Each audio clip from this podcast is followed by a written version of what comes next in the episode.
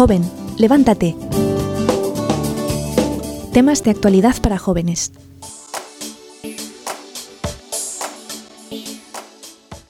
Y el día de hoy hemos titulado el programa No es tiempo de huida, sino de lucha. Y así no, investigando de noticias, pues sale también por ahí una noticia que es la que traemos el día de hoy a colación con respecto al tema que te vamos a tratar, pues que es de Asia Bibi, que es una, una mujer, una mujer casada, pero el punto es que ella en el 2010 fue encarcelada porque en Pakistán, en su país, pues hay una ley que se llama la ley de blasfemia. Pues lo que dices, Pakistán es una es un, bien, una región, un país que está en la India, ¿verdad? Y en, esta, en este país hay una mayoría musulmana, de religión musulmana, mientras que el resto de la India pues tienen multitud de religiones, pero la predominante es la hinduista. Entonces, eh, los, todos los musulmanes se trasladaron a esa región donde podían pues claro, los musulmanes tienen mucha, digamos, mucha connotación legal su religión. Es una religión todavía muy legalista y muy como adherida al Estado, ¿no? Donde hay una mayoría musulmana, ellos aspiran a que la ley sea musulmana.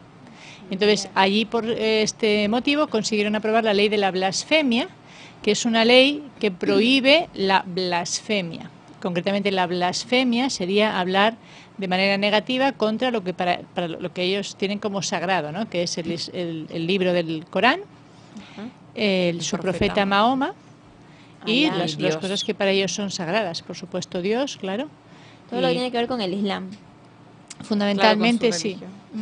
Entonces, cualquier pronunciamiento que sea ofensivo, que sea denigrante o que sea de menor respeto hacia lo que ellos consideran como sagrado, tiene una repercusión legal, civil, eh, claro. Entonces, en este caso hay una pena de muerte para una persona que, eh, que, esté pues condenada y demostrada su, su, delito de blasfemia. Y fue el caso de Asia Bibi, que fue en, 2009, si no recuerdo mal, que estaba trabajando con otras trabajadoras musulmanas en la recogida de la fruta, lo que fuera, y ella fue a beber del pozo. Entonces las musulmanas le, le acusaron de mm, contaminar el pozo al ser ella cristiana con una mentalidad, pues, pues pensando que por, solamente por tocar el pozo, al no ser ella musulmana, ya estaba contaminando el pozo. Y por lo que se ha traslucido ¿no? del, juicio y tal, parece que ella dijo que ella era cristiana, ella creía en Jesucristo y que Jesucristo había muerto para salvar a la humanidad de sus pecados. Y en cambio les preguntaba qué ha hecho Mahoma por la humanidad. Eso fue considerado blasfemia. Entonces fue inmediatamente arrestada y entonces digamos que los musulmanes que practican un poquito este extremismo religioso estaban pidiendo y esperando su, la pena de muerte. Pero el proceso se alarga durante años. Porque intervinieron desde organizaciones internacionales, porque claro, eh, mm, primero, pues no se podía demostrar que eso fuera una blasfema, a una blasfemia, y segundo, porque claro, era una mujer en la cárcel con maltratos y de todo, iba en contra de los derechos humanos, de organizaciones internacionales que defienden los derechos humanos fueron eh, intervinieron para pedir su liberación. Y por eso no la han matado ni la han y ahora la han dejado libre pero después de hoy o sea es que como que no tenían ganas de dejarla libre porque se demoraron tanto tiempo y decían que generalmente pues cuando te pasa esto pues ya estás libre ya chao. Pero sí no sé por qué sería también igual influyó el tema de la seguridad de ella porque una cosa es lo que el tribunal haya decidido y lo que ha decidido por lo visto es que no, no había como pruebas suficientes para una acusación de blasfemia y otra cosa es lo que el pueblo sigue pidiendo, ¿no? Entonces es verdad que allí pues el movimiento popular ya ha acabado con la vida de muchos cristianos. Entonces yo no lo sé si lo que ha sido ha sido también un poquito como en hasta que se le ha podido trasladar a un sitio seguro, ahora mismo ni se sabe dónde está. Se sabe que está en un sitio protegido, pero se desconoce su paradero, claro, porque pues los extremistas protestan contra esta liberación, ¿no? Porque no, no se ha aplicado la ley de muerte como, como, pediría, como pediría el Corán. Mientras que, sin embargo, evidentemente los derechos, como decía la hermana Elena, humanos, los derechos internacionales, permiten la libertad de religión no hay que no se puede matar a nadie por causa de su religión, etnia, color, eh, y la libertad de expresión. Y libertad de expresión. Entonces hay un conflicto. Cuando leía, decía que esta ley es tan difícil de entender porque dice que la aplican los jueces, ¿verdad? Y permiten que un musulmán, o sea, cualquier persona, sin tener que demostrar ni justificar como eso, con una prueba física o algo así, porque eh, ¿por qué habría esa blasfemia? Dice que simplemente se, se apoyan en que el denunciante sea un buen musulmán, pero de eso es así para respetar. Y entonces, claro, a partir de eso, entonces si comprueban que la persona que está denunciando es un buen musulmán que respeta todas las leyes, que lo vive así súper bien, entonces pues, claro, no ha mentido, entonces tiene todas las de las de ganar en este juez, en este juicio. Y me sorprendió muchísimo porque en la página también de Ayuda a la Iglesia en Necesidad o necesitada, necesitada, necesitada, perdón. Decía que de 8 mil personas que están en prisión condenadas a muerte, mil de ellas las han sido por blasfemia. Entonces, claro, están eh, gracias a Dios, de verdad, con la misericordia de Dios y todas las oraciones de, muchas personas, pues que sabían que lo que estaba pasando con Asia Vivi no era para nada justo, pues claro, estuve eh, estando atrás de este tema, pues sí que te das cuenta de, de la injusticia, del desorden que está ahí. Digamos también como de eh, la situación de los cristianos en países de ese tipo que están totalmente inermes. La ley no les protege en absoluto y al contrario, da todo tipo de, facilidades y de autoridad para que cualquiera les denuncie con, con afirmaciones supuestas o auténticas, ¿no? Y ellos están totalmente inermes. Claro, porque, pesa, digamos, el, la declaración del buen musulmán contra la cualquier defensa personal, claro, del, del, cristiano. O sea, no tienen ningún tipo de, de, apoyo. Y es que es tu palabra contra mi palabra. Porque claro, como es blasfemia, sea, pues, supuestamente blasfemia, son palabras que uno escuchó. aparentemente dijo y el otro escuchó. Y quién va a demostrar y además si estaba Asia Bibi sola con un montón de mujeres musulmanas qué van a decir las otras señoras musulmanas pues van a avalar lo que la que la haya denunciado ha, dicho que dijo Asia Bibi porque Asia Bibi se defendió, evidentemente, diciendo que no era verdad lo que ella había dicho, no era falta de respeto para nada. Sin embargo, pues nadie era su palabra contra la de las. Claro, y es como que la palabra de esa, buena cristiana, pues vale uno al lado de la esa buena, musulmana.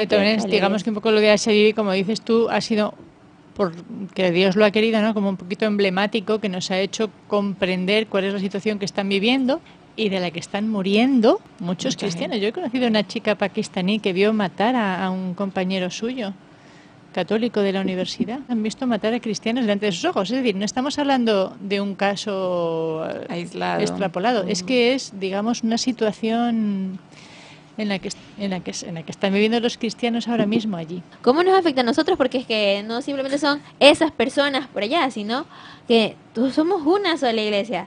Y entonces, pues hoy también pues con motivo también pues para darle gracias a Dios pues por por este este caso pues que ha salido enhorabuena pues ha salido bien pues ahora mismo ya esa esa mujer está libre con su familia ya se ha vuelto tal oh, esperamos imagino que se haya vuelto a, encontrar con su esposo con su hija que la han estado esperando con el sacerdote que también ha estado ayudándole. Y claro también gracias a sus oraciones porque yo me imagino que en todo este dolor pues lo que más hizo fue también rezar. Y, y claro pues en el programa del día de hoy tratamos, vamos a tratar eso, de, de, informarnos nuevamente, de que no se nos pase, de que como ya no sale en la tele, se acabó de informar, pero no quiere decir que dejó de, o sea, que, que se acabó definitivamente, porque tenemos muchos testimonios y pues ustedes los podrán encontrar en las redes.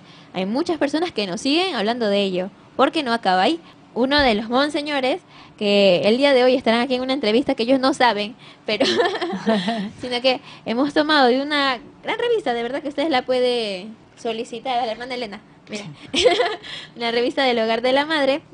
Lo interesante es que estos obispos que van a ser entrevistados son de distintos países y distintos continentes también. Significa que pues hay persecución ¿no? en distintos lugares y que también la iglesia, bueno, los mártires, los que mueren por la fe, son semilla de nuevos cristianos. Entonces, como ellos son nuestros hermanos, nosotros también tenemos que apoyarlos con nuestra oración, porque me parece que el monseñor que tú ibas a citar es, de, Nigeria. ¿no? El primero.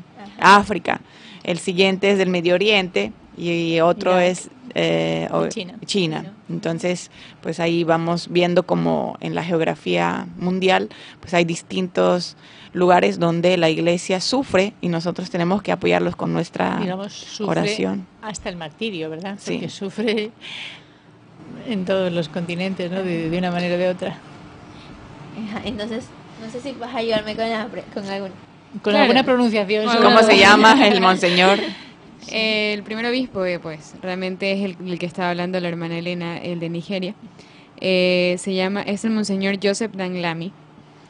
Y él pertenece, su, su diócesis está en el estado de Kaduna. Es que tienen unos nombres un poco, un poco complicados, la verdad, para pronunciar. Pero el obispo de... Les van a entrar en el corazón estos, estos la verdad Que sí. Se van a creer nigerianos después, de verdad.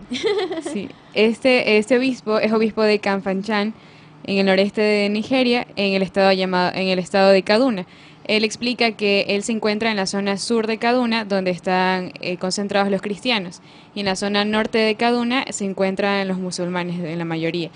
Dice que para poder vivir la fe en este lugar es bastante complejo porque encuentra muchos grupos que quieren, quieren reducir el grupo de cristianos que se encuentra en el, en el sur de Kaduna.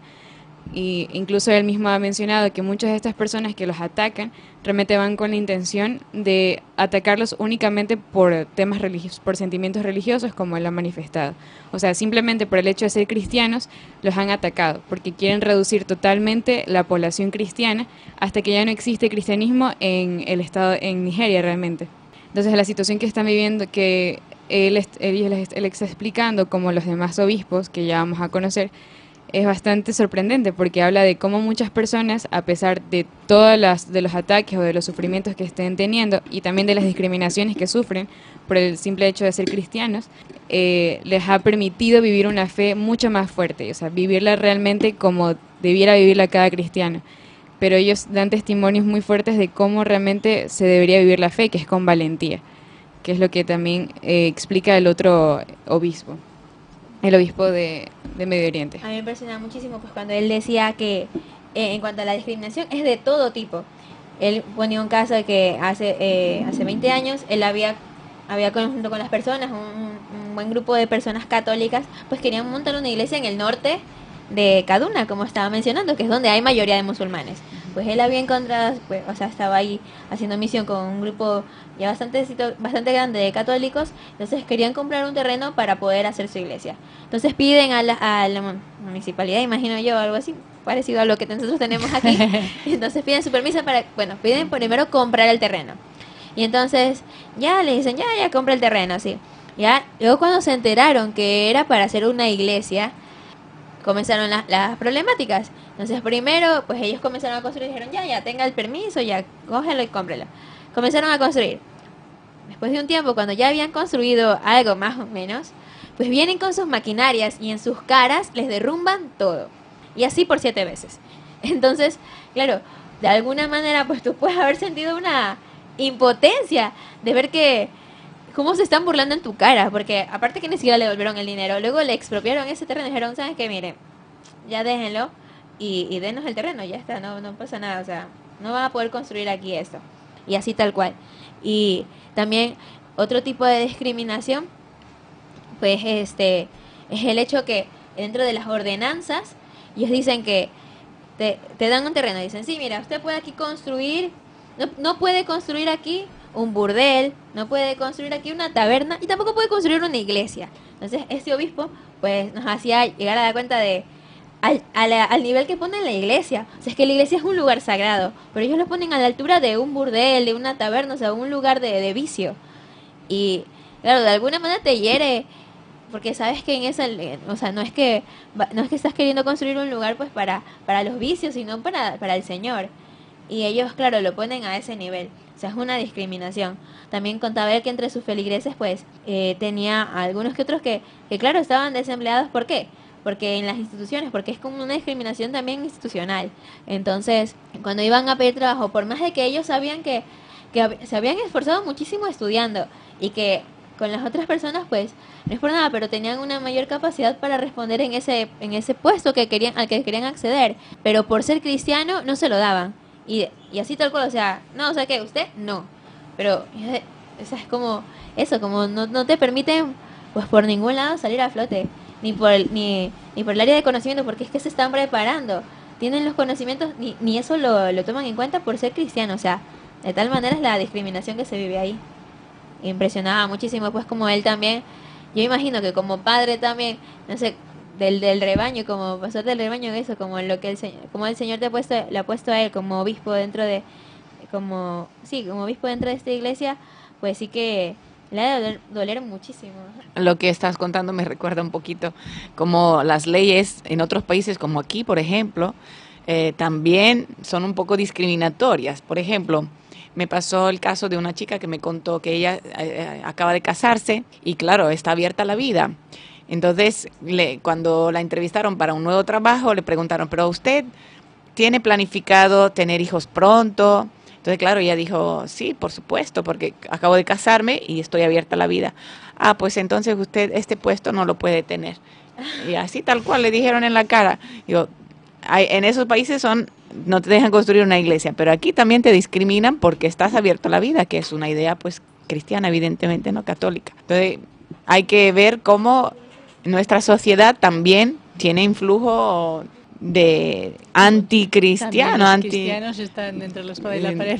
Sí, en, en, países que no hay muertes, bueno, aquí no nos mata nadie de momento por ser eh, cató católicos y, o religiosos o sacerdotes, pero sí discriminan pues a la mujer que busca trabajo y está abierta a la vida, pues la discriminan, ¿no? Entonces a mí no me interesa porque claro, yo no voy a cubrir una maternidad porque me cuesta dinero y entonces pues ahí estamos parecido, ¿no? Para cambiarte el chip, la mentalidad.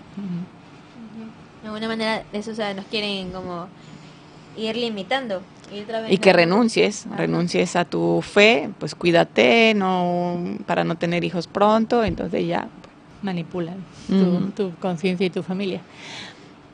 Pero es verdad que en, esto, en países como estos, pues claro, no se limita solo a, a una marginación o lo que sea, sino que hay verdaderos ataques. Uh -huh. Entrar al asalto en poblados, ¿no? De gente que fundamentalmente, ¿no? Por, por, el testimonio de este, de este obispo, de este monseñor, pues es gente que, que con una mansedumbre enorme, ¿no? que no están hechos para la guerra, además como católicos, como cristianos, no tienen, el, no tienen la agresividad esta que sí que igual fomentan otras religiones o, o otras maneras de pensar, ¿no? Son de suyo, son pacifistas. Uh -huh. Entonces están tan desarmados ¿no? ante, ante estos ataques ¿no? de gente que quiere como realmente acabar con ellos. Llevan 100 años, decía este obispo, ¿no? intentando que en este estado de Kaduna los, los cristianos desaparezcan, ¿no? porque quieren tomar todo el Estado y hacer su propia califato, como dicen ellos, ¿no? como su propia...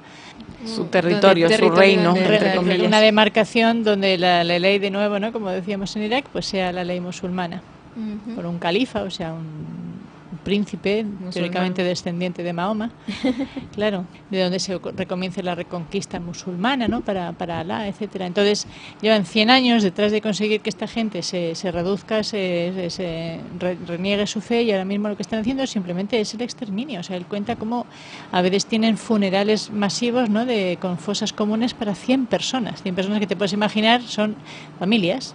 Claro. Porque entran en las, en las aldeas con sus chozas, ¿no? De lo que sea donde él decía también cómo la gente en África, por ejemplo, son muy apegados a su tierra.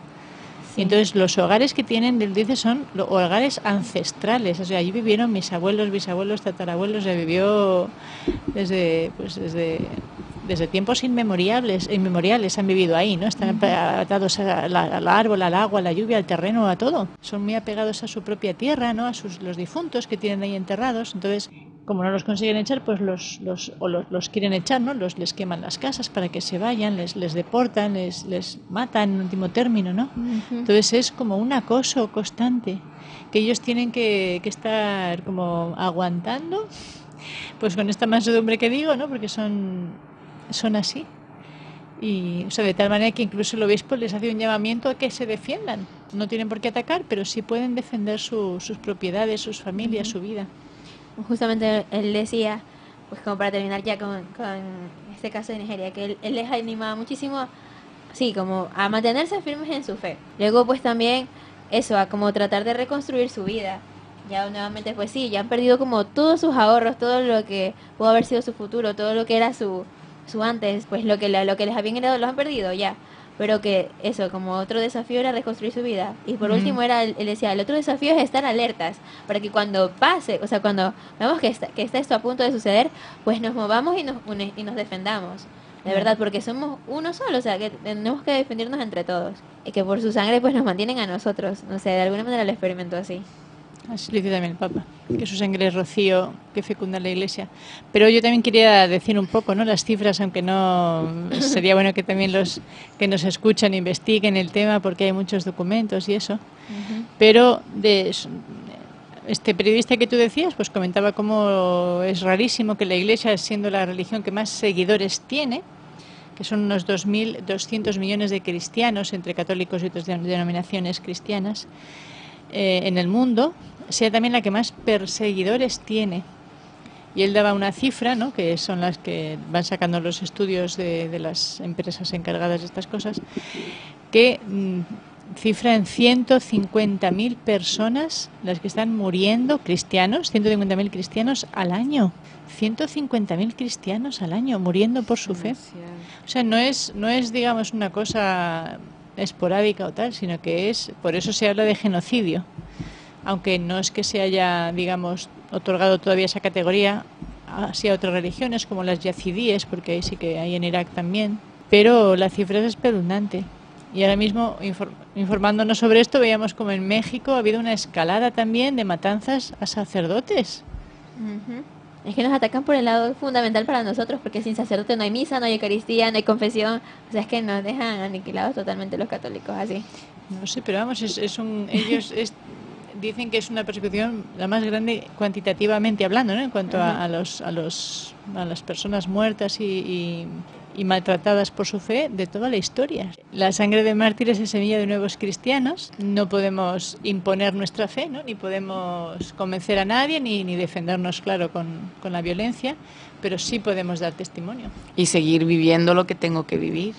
O sea, no cediendo en mis valores, en mis principios, porque él decía, este obispo también decía que lo que no nos preocupa, no nos preocupa nuestra situación, sino la de la sociedad de ustedes donde se pierde la fe, porque en realidad el tesoro más grande no es eh, la vida o el, bienestar material, mi casa, mis cosas, sino lo más importante es mi fe, la vida de mi alma. Entonces, si yo pierdo mi fe, que es lo más importante, pues a la final estoy más que muerto, realmente. Espiritualmente no soy, no soy nada, soy, he perdido todo. Además he renegado mi fe y en vez de ser fiel eh, a mis principios y a mis valores. Eh, entonces no voy a ceder.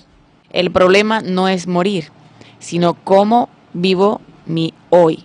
Porque morir nos morimos todos, como decían las abuelas, ¿no? Todos nos vamos a morir. Pero lo importante es cómo vivo yo mi momento presente.